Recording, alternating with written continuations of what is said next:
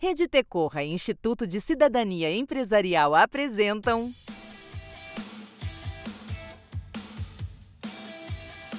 PQPs Perguntas e questionamentos sobre projetos socioambientais. Uma conversa aberta com quem trabalha com projetos no campo de desenvolvimento socioambiental.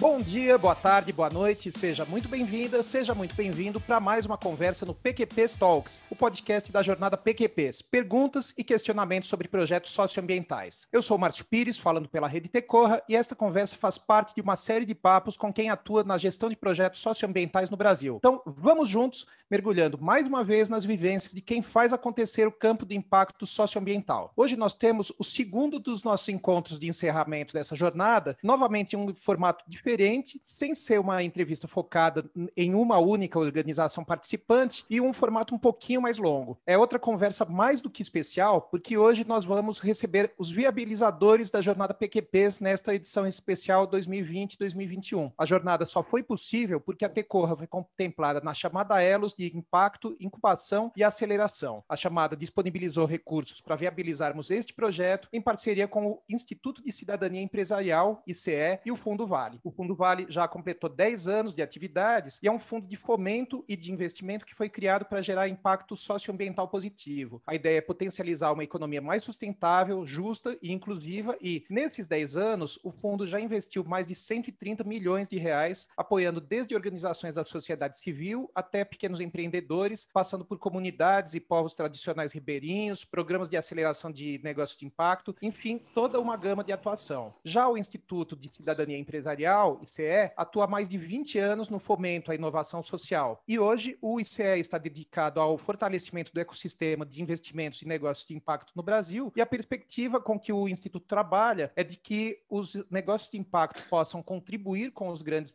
desafios socioambientais do país e contribuir ainda para uma economia que coloca o impacto positivo no centro de todas as decisões. E é por isso tudo que nós estamos hoje aqui com representantes das duas organizações. O nosso primeiro olá vai para Márcia Soares, que atua como líder de parcerias e redes do Fundo Vale. Tudo bom com você, Márcia? Fala um pouquinho mais sobre você. Olá, Márcio, tudo bom? Primeiramente, obrigada à equipe Tecorra aí pelo convite. É um prazer falar sobre né, né, projetos socioambientais. Né? Eu sou graduada em comunicação social é, com, e tenho mestrado também nessa área, mas minha trajetória toda de atuação profissional foi na área socioambiental, com projetos de meio ambiente, né? onde tenho trabalhado há mais de 20 anos. Inicialmente trabalhei muito tempo com comunicação corporativa, relações institucionais, mas com o passar dos anos eu fui migrando para entender esses processos de colaboração e rede né, nesse campo socioambiental. E no Fundo Vale eu estou há 10 anos e hoje eu lidero a área de parcerias e redes do Fundo Vale. É, e o Fundo Vale, como, como você comentou, ele foi criado há 10 anos pela mineradora Vale e ele é um dos veículos do investimento social voluntário da empresa. Na verdade, ele foi criado para ser uma contribuição adicional da empresa, da Vale, para a agenda de sustentabilidade. E no ano passado, né, o Fundo Vale completa 10 anos de atuação e, e se repensa, reavalia seu histórico e, e traça suas estratégias para os próximos 10 anos. Obrigado, Marcia. E a gente também tem na nossa roda a Vivian Rubia, que atua como coordenadora de programas do ICE. Tudo bem contigo também, Vivian? Conta um pouquinho da gente, para a gente sobre você. Olá, Márcio.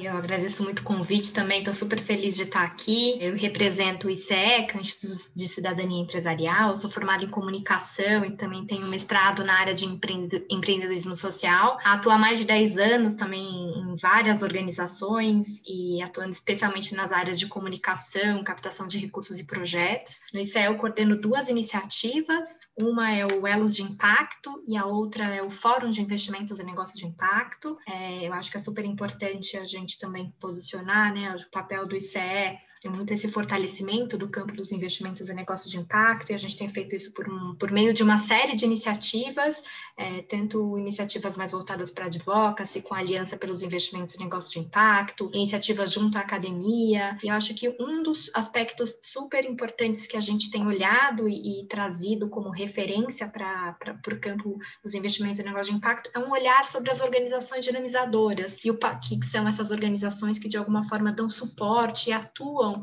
é, para que é, a gente tenha mais negócios e um ambiente mais propício para os investimentos. É, acho que dentro disso, né, acho que essa parceria aqui, a minha presença aqui também representa uma das iniciativas que nós fizemos dentro do Elos de Impacto, que é esse nosso programa que tem esse braço de apoio a organizações dinamizadoras, que foi uma chamada que nós fizemos no ano passado, justamente para viabilizar projetos de organizações que de alguma forma fomentam negócios e que dão suporte para quem empreende e, e, e, precisa estruturar suas iniciativas. Então, vejo com super bons olhos aí a iniciativa da Tecorra, de olhar do ponto de vista de gestão de projetos, e a gente está super feliz de estar tá aqui apoiando e compartilhando também a nossa experiência é, junto com todos vocês. A gente também está super feliz de estar tá com todos vocês aqui. E eu queria voltar para a Márcia, porque a primeira questão que eu queria que você trouxesse para a nossa conversa, Márcia, é sobre a proximidade que o Fundo Vale tem em relação aos projetos apoiados. A gente sabe que o fundo tem como proposta estar junto com as pessoas, né, e estabelecer um relacionamento próximo com as organizações, com os negócios que estão no campo social, com o processo de escuta, discussão, aprendizado, enfim. E então eu queria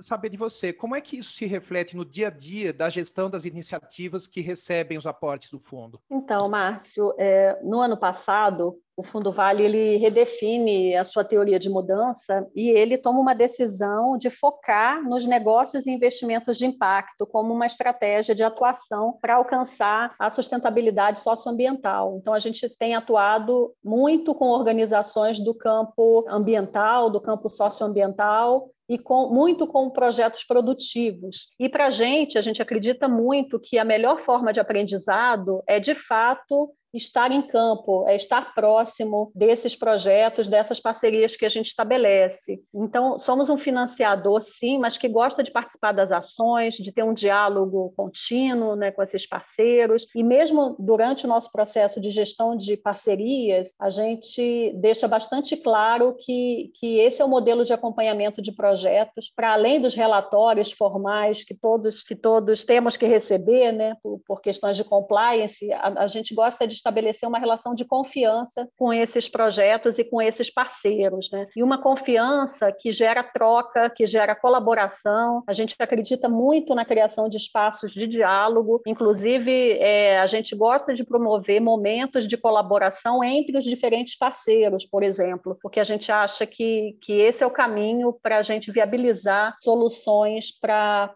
os problemas socioambientais né, desse país. A gente acha que não tem solução simples para problemas complexos. Né? Então, é, é, fundamental ter diferentes olhares, diferentes perfis de parceiros pra, na, nessa busca de soluções né, é, socioambientais. E, e, nada melhor do que quem está no chão, né, do, quem tá, que quem está sofrendo, vivendo as questões socioambientais, para entender os caminhos possíveis. Então, esse é muito a lógica de atuação no Fundo Vale, no acompanhamento desses projetos, né? essa proximidade, essa escuta ativa, né? sempre que possível. E ao longo desses 10 anos de atuação do Fundo Vale, vocês conseguem enxergar uma mudança na maneira de gerir projetos por parte das organizações e dos negócios que são apoiados? E, quais que são essas mudanças, se é que elas existem? Olha, é, nesses 10 anos, a gente sim percebe é, uma trajetória de amadurecimento das organizações socioambientais na gestão desses projetos. E também percebemos um amadurecimento e uma busca por melhoria de gestão dos próprios negócios de impacto social socioambiental ou da, das cooperativas, das associações de produtores, por exemplo, nesse caminho. E, e o Fundo Vale, né, no seu olhar de parceria, ele sempre tenta buscar um apoio que possibilite que esses negócios, esses parceiros consigam melhorar sua gestão institucional também. A gente acredita que, que é fundamental é, ter ferramentas, ter processos muito claros, mas é muito importante também ter uma flexibilidade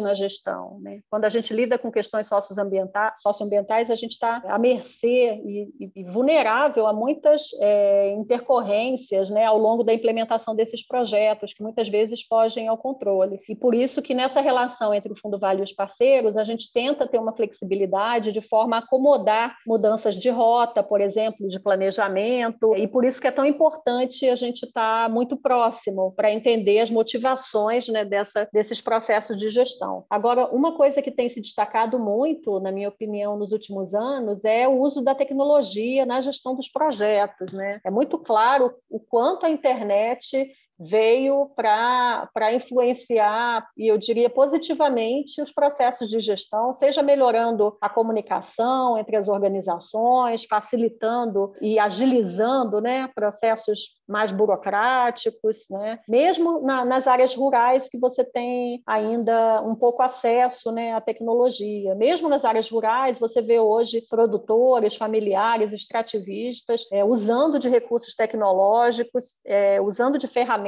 eletrônicas para melhorar sua gestão, para melhorar seu acesso ao mercado, sua comunicação. Então, acho que a tecnologia veio para mudar e eu acho que com o advento da pandemia, esse processo a gente foi empurrado né, para a tecnologia de uma forma muito acelerada. Então, é, acredito que a gente tem que usar o potencial de forma positiva, já que estamos num mundo onde todos se comunicam e se conectam de forma virtual e eletrônica. A gente costuma sempre falar que tem, é, tem uma daquelas conversas que a gente nunca sabe exatamente qual é a fonte, mas que assim, 80% do trabalho do gestor de projetos ele é baseado em comunicação, né? Então, vou até pegar um ponto baseado no que você acabou de falar, porque quando a jornada PQP foi desenhada pela equipe da Tecorra, ela foi baseada na visão de que é muito comum que os gestores e as gestoras de projetos acreditam que uma capacitação técnica das suas equipes, como a metodologia, com um conjunto de boas práticas sobre gestão, vai resolver ou parte ou até todos os problemas que acontecem na gestão do negócio do projeto. E muitas vezes a gente vê que os gestores e as gestoras realmente conhecem as ferramentas, as técnicas que são abordadas nos workshops, mas o que acontece em vários momentos é que os problemas que surgem na gestão, e muitas vezes são não só relacionados às ferramentas e às técnicas, mas também às questões comportamentais ou sobre o entendimento do problema socioambiental que está sendo tratado. Vocês percebem isso também no dia a dia de vocês, junto aos projetos apoiados? Como é que vocês lidam com isso? Não, de fato, é muito. É óbvio que ferramentas e técnicas né, vão ajudar, mas eles são, como o nome diz, são ferramentais. Eu acho que, que a questão principal está na intencionalidade do que você quer fazer e do problema que você quer solucionar. No final do dia, a gente está falando de gestão de pessoas. Quando você fala de um projeto, de um negócio socioambiental, a gente está falando de pessoas, a gente está falando de mudar comportamentos, a gente está falando de um, de um ambiente que é muito influenciado por vários outros componentes políticos, territoriais, enfim, que, que necessita de uma análise de contexto que não é uma ferramenta que vai te dar é, a solução de tudo. Né? Então, a gente é, valoriza muito muito isso na gestão de, de projetos e na gestão de parcerias do Fundo Vale, quando a gente é, estabelece essa interlocução, essa relação com os parceiros, ela tem que ser muito baseada na, na empatia, em entender o que está acontecendo do outro lado, na, na transparência da comunicação, de você ter uma ser muito claro no que, nos objetivos que você quer alcançar e no que você está fazendo para chegar naquele lugar. E é fundamental esse olhar, de, esse olhar de pessoas diferentes, né? Eu acho que quanto maior a diversidade, a diversidade hoje que está tão na moda, todo mundo falando de inclusão e diversidade, mas mais do que tudo, ela é fundamental para resolver problemas complexos, porque essa, esses diferentes olhares, diferentes pontos de vista, é o que vai trazer de fato diferentes possibilidades de, de solução quando a gente enfrenta problemas socioambientais e na implementação desses projetos. Né? E outra coisa que a gente acredita muito é no engajamento das pessoas naquela temática, naquele problema. E isso não se resolve, engajamento não se resolve com técnica e com ferramenta, e sim se resolve com atenção, com empatia, com você dar voz para as pessoas e elas terem espaço para se posicionar. E a gente acredita que na gestão dos projetos, os projetos de maior sucesso foram aqueles que tinham as equipes mais engajadas e, e que mais acreditam né, naquela proposta que está sendo colocada. A gente acredita que isso é, é um caminho bastante importante para quem lida com gestão de projetos. Muito bom, Marcia. Vivian, queria escutar de você, sobre você e sobre a sua posição de coordenadora de programas no ICE. O que é que você você escuta das equipes de gestão dos projetos apoiados pelo ICE sobre a existência uh, ou sobre a inexistência de espaços onde seja possível discutir anseios? Como é que são esses espaços, se eles existem, onde a gente pode construir soluções sobre problemas com outras organizações do campo, soluções baseadas nas experiências vividas, que muitas vezes são comuns a várias organizações. Dá para a gente ver uma conexão entre a existência desses espaços e o sucesso dos projetos geridos por essas equipes? Olha, é, eu acho que, acho que um ponto muito importante, que eu acho que essa questão da, é, do, da atuação né, em rede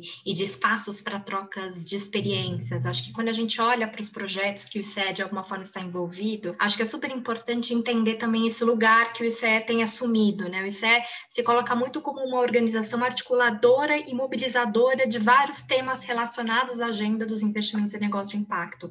Então, está muito no nosso jeito de fazer esse fazer. Então, dificilmente a gente apoia somente uma organização sem, de alguma maneira, isso não está né, relacionado a, um, a, um, a um, objetivo que seja comum, tanto do ICE quanto né, do, do, do, próprio campo. Então, acho que o primeiro, né, acho que o primeiro ponto é, é a gente ouve, a gente percebe que é, faltam muitos desses espaços ainda, né? Acho que isso tem estado na nossa agenda, acho que desde, né, desde que a gente começou a atuar nessa agenda de impacto, a gente tem percebido cada vez mais a importância dessa colaboração, tem fomentado isso, tem se colocado muito nesse papel também de fomentar e articular, mas a gente acha que a gente ainda tem muitos passos a serem dados, a gente tem muitas agendas comuns que ainda poderiam ser potencializadas. É, eu acho que uma experiência que, que valeria super a pena comentar aqui que inclusive o Fundo Vale é uma das organizações que está super envolvidas, é o FIMP. Acho que é um, um dos exemplos né, de que a gente tem feito alguns experimentos práticos né, de, de discutir esses, de ter espaços para troca de experiência,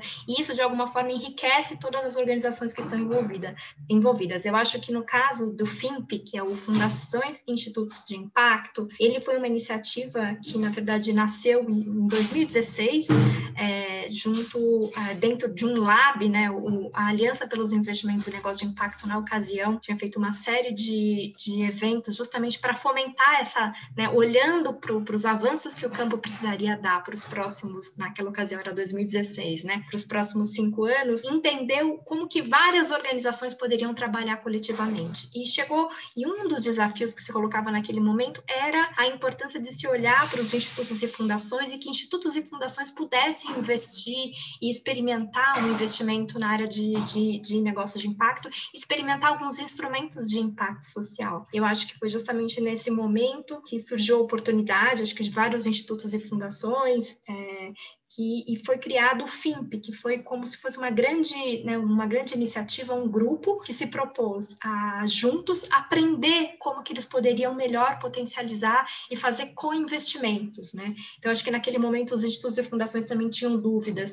como que a gente faz investimento de impacto? Será que é melhor a gente investir em instrumentos via diretamente no negócio? Será que é melhor a gente escolher fazer via algum intermediário do campo? Que tipo de instrumento financeiro a gente pode aprender mais? O que é permitido? Eu sou uma fundação, será que esse instrumento faz sentido para mim? E era um desafio comum a todas aquelas organizações, a gente sentia que tinha esse espaço, uma oportunidade para construir esse espaço de troca. A Márcia acho que pode até me complementar, porque ela também está super envolvida, mas eu acho que esse grupo, né, ao longo desse, desde 2016, mobilizou é, recursos né, de mais de 20 organizações, acho que na última edição tivemos muito mais que 20, é, o grupo inicial era de 22 é, fundações e institutos conectados conectados com essa agenda, o último grupo, né, que foi o FIMP2, que tivemos duas rodadas, mobilizou mais de um milhão de, de reais para investir em diversas iniciativas do campo.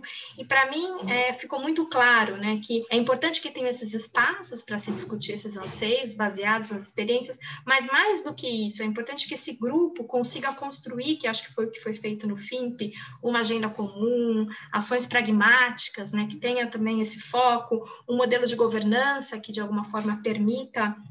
é, essa troca de experiência, essa construção participativa e espaços de troca e compartilhamento do conhecimento, né? Então, eu acho que o espaço em si, ele pode ser o propiciador dessas trocas e contribuir para que os projetos alcancem resultados que eles individualmente talvez não conseguiriam é, alcançar. Vou até aproveitar esse gancho aí que você deixou, Vivian, para perguntar para a Márcia, que também está numa organização também envolvida no FIMP, né, no grupo das fundações e institutos de impacto. Marcelo, você tem algum exemplo para dar para a gente sobre uma situação em que a colaboração entre os gestores dos projetos ou o conhecimento compartilhado sobre gestão acabou gerando melhorias significativas? Então, Márcio, como a Vivian disse, esse grupo FIMP foi uma grande experiência é, de aprendizado coletivo é, entre institutos e fundações que queriam trabalhar com negócios e investimentos de impacto e ainda tinham muitas dúvidas. Né? Então, dentro de e a ideia, o caminho que esse grupo tomou foi de aprender fazendo, que eu acho que foi a melhor forma, o melhor caminho possível. Então, não só a gente resolveu estudar sobre os temas, estudar questões legais, estudar os melhores mecanismos financeiros, mas a gente juntou um pool de recurso para, de fato, apoiar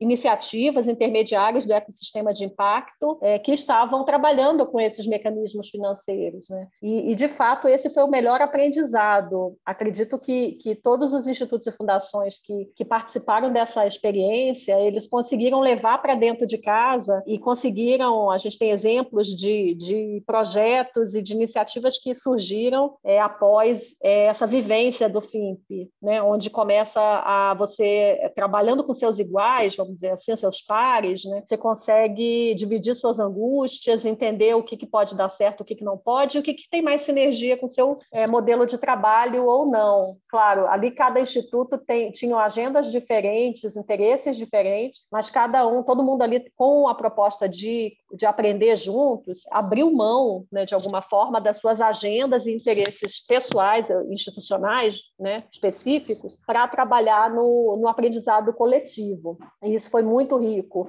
Agora, a gente vê outros, outros exemplos assim de aprendizado coletivo ou de ações coletivas que ajudam a potencializar os negócios de impacto. Tem um programa de aceleração que a gente apoia, que é o programa da plataforma Parceiros pela Amazônia, PPA, que no ano passado, por exemplo, eles se juntaram a um laboratório de logística e comercialização que vinha sendo conduzido por uma outra organização, que é a Climate Venture, para pensar como que os negócios negócios que estavam sendo, estavam sendo acelerados, eram 15 negócios, como é que eles poderiam superar a crise econômica que a pandemia trouxe para esses negócios da Amazônia. E eles decidiram juntos pensar numa ação coletiva, conseguiram construir uma campanha junto com o Mercado Livre, que se chamou Amazônia em Casa, Floresta em Pé, que é uma campanha onde eles se organizaram, né, todo, muitos desses negócios são negócios que têm produtos alimentares da Amazônia, produtos da floresta, eles se organizaram com o Mercado Livre para fazer uma página específica de vendas para enviar juntos, né,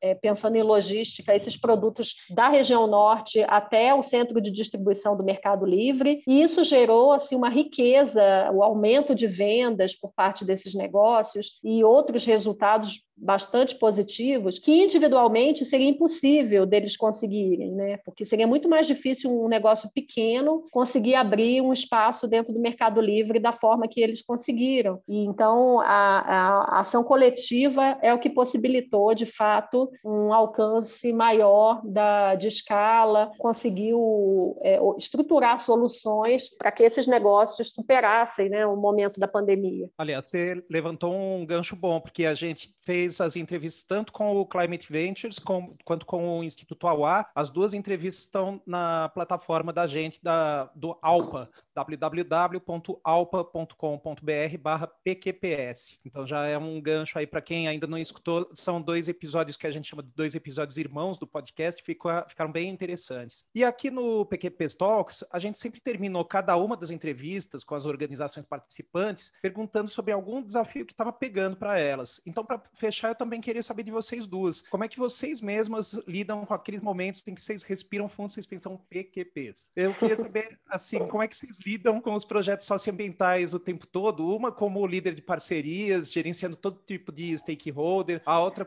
coordenando programas. Então, eu queria saber de vocês quais que são as principais perguntas e questionamentos que aparecem para vocês, o que, que tem de mais desafiador. Aí eu queria começar pela Márcia. Tem matriz e tem framework que de jeito em lidar com tudo isso aí, Márcia? Como é que você faz com todas essas partes interessadas? Como é que você trabalha com, com, como líder de parcerias e redes? Qual é que você vai? Pois é, Márcio. Eu acho que aqui do lado do Fundo Vale, o grande desafio que a gente tem enfrentado é pensar na questão da escala. Né? A gente que trabalha com os problemas socioambientais, a gente vê é, um aumento do desmatamento ilegal, a gente vê um aumento da pressão sobre os recursos naturais, a gente vê é, o tema de mudanças climáticas com muita dificuldade de avançar, e a gente fica fica se perguntando como a gente consegue, por meio das nossas parcerias, com que parceiros a gente vai construir essas relações e, e construir esses projetos de forma a alcançar a escala necessária que o planeta está pedindo, né? Esse para a gente é o grande dilema que a gente, eu acho que eu acordo todo dia pensando em como de fato as nossas parcerias vão ter capacidade de impactar ainda mais positivamente, né, as suas agendas. E de fato não tem técnica assim que dê jeito. É claro que a gente tem um trabalho intenso de procurar parcerias estratégicas e parceiros que de fato estejam fazendo a mudança que a gente precisa, mas só isso não é necessário, né? Então a gente o que a gente tem tentado é buscar construir projetos mais estruturantes que de fato sirvam de modelo, que tenham potencial para ser replicado em outras regiões, em outros territórios, ou que, que eles são projetos que coletivamente eles conseguem uma escala maior do que se estivessem atuando sozinhos, né? Agora isso só é possível a partir de muita escuta, de muita interação com quem está atuando com essas temáticas, para entender quem é quem, né, nesse nesse jogo da conservação ambiental, da sustentabilidade e tentar identificar quem tem um alinhamento de propósito institucional, que eu acho que é fundamental para o estabelecimento de parcerias e, e para daí depois a gente ver quais as técnicas e que modelos a gente pode usar para avançar nessas agendas, né? E, e tem uma coisa que para agir dessa forma tem que ter muita ousadia e tem que ter coragem para sair do lugar comum, para se arriscar,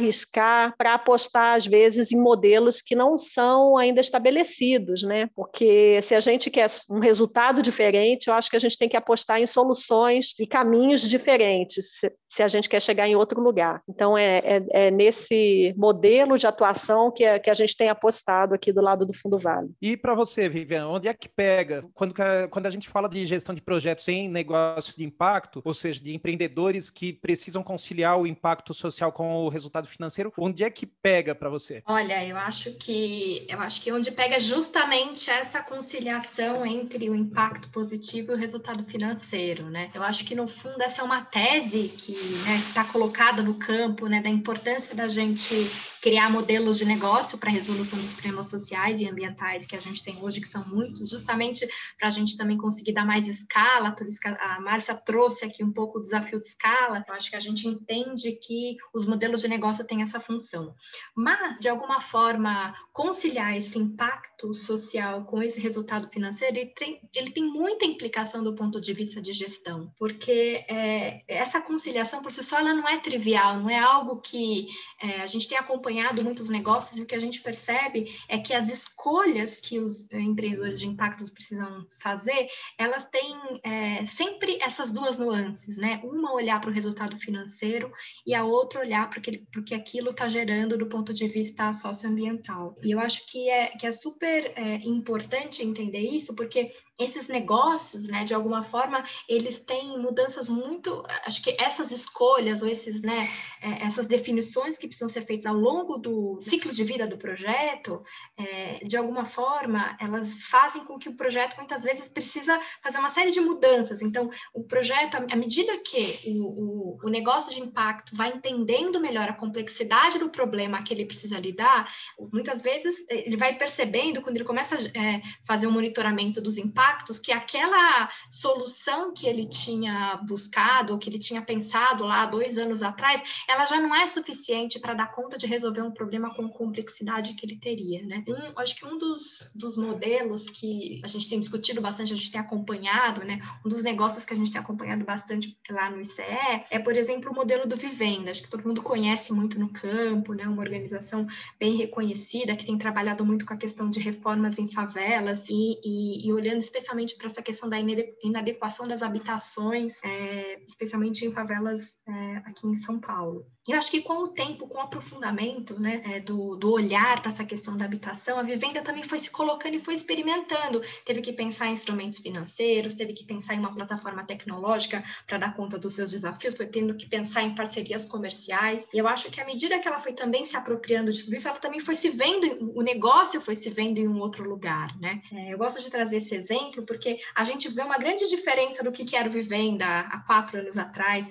focado na reforma das favelas, e de fato eles continuam. O Vivenda já começa a se posicionar como uma plataforma tecnológica e com soluções financeiras a serviço de outras organizações, porque o modelo Vivenda foi um, um grande sucesso e a gente começa a ver outras é, iniciativas muito parecidas e que precisavam de percorrer o mesmo caminho que de alguma forma eles tinham percorrido. Eu acho que a gente está vendo cada vez mais o Vivenda, por exemplo, se colocando como uma plataforma tecnológica é, e financeira a serviço dessas outras organizações. Ou seja, teve uma mudança bastante significativa da forma de atuar daquela organização. E, é, e de fato, quando se toma uma decisão como essa, quando se olha para o empreendedor, de fato, ele precisa olhar para o impacto que isso possa gerar, para a escala que isso pode gerar e também para o resultado financeiro dele. Então, é, eu acho que isso tem um impacto muito grande, né? Quando a gente olha do ponto de vista agora de gestão de projetos, fazendo um link mais imediato com o tema da nossa conversa aqui, essas mudanças recorrentes no modelo de negócio, né? Elas trazem muitas implicações do ponto de vista de equipe, do ponto de vista de parcerias necessárias, do ponto de vista orçamentário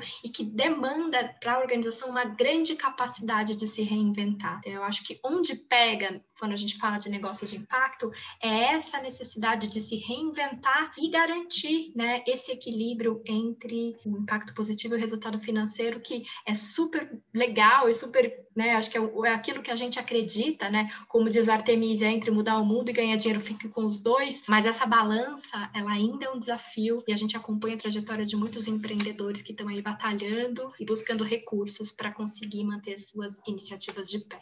Muito bem. Pessoal, nós chegamos ao final da nossa conversa de hoje, nesse formato mais longo, mas não menos interessante, com tantas vivências que vocês compartilharam com a gente. E foi um prazer receber vocês aqui na nossa roda de conversa à distância. Obrigado, viu, Marcia? Um grande abraço, respeitando sempre os protocolos de distanciamento, mas um abração aí para você. Ah, um abraço, foi um prazer poder compartilhar aqui um pouco e a experiência do Fundo Vale. Vivian, muito obrigado e um abraço à distância para você também. Obrigada, Márcio. Conta com a gente a gente termina esse último encontro especial dentro do PQP Talks. Esse é o último episódio dessa temporada. E aí eu aproveito também para fazer um agradecimento meu para a equipe da Tecorra, Alexandra, Andressa, Bárbara, Morgana, que participaram dos encontros online, a Cris e a Jéssica, que ficam no administrativo, na comunicação. É um prazer enorme, pessoal, fazer parte de uma equipe tão qualificada, tão comprometida e tão divertida. Eu aprendi muito aqui nesses quase 20 episódios nessa jornada. Eu tenho muito a agradecer a cada cada uma de vocês por toda essa troca aí que rolou esse ano. E é isso. Esse episódio do PQP Talks fica por aqui. E se você não ouviu todos os episódios, ainda tem mais jornada PQPs, perguntas e questionamentos sobre projetos socioambientais nos outros podcasts desse ciclo. Forte abraço, até!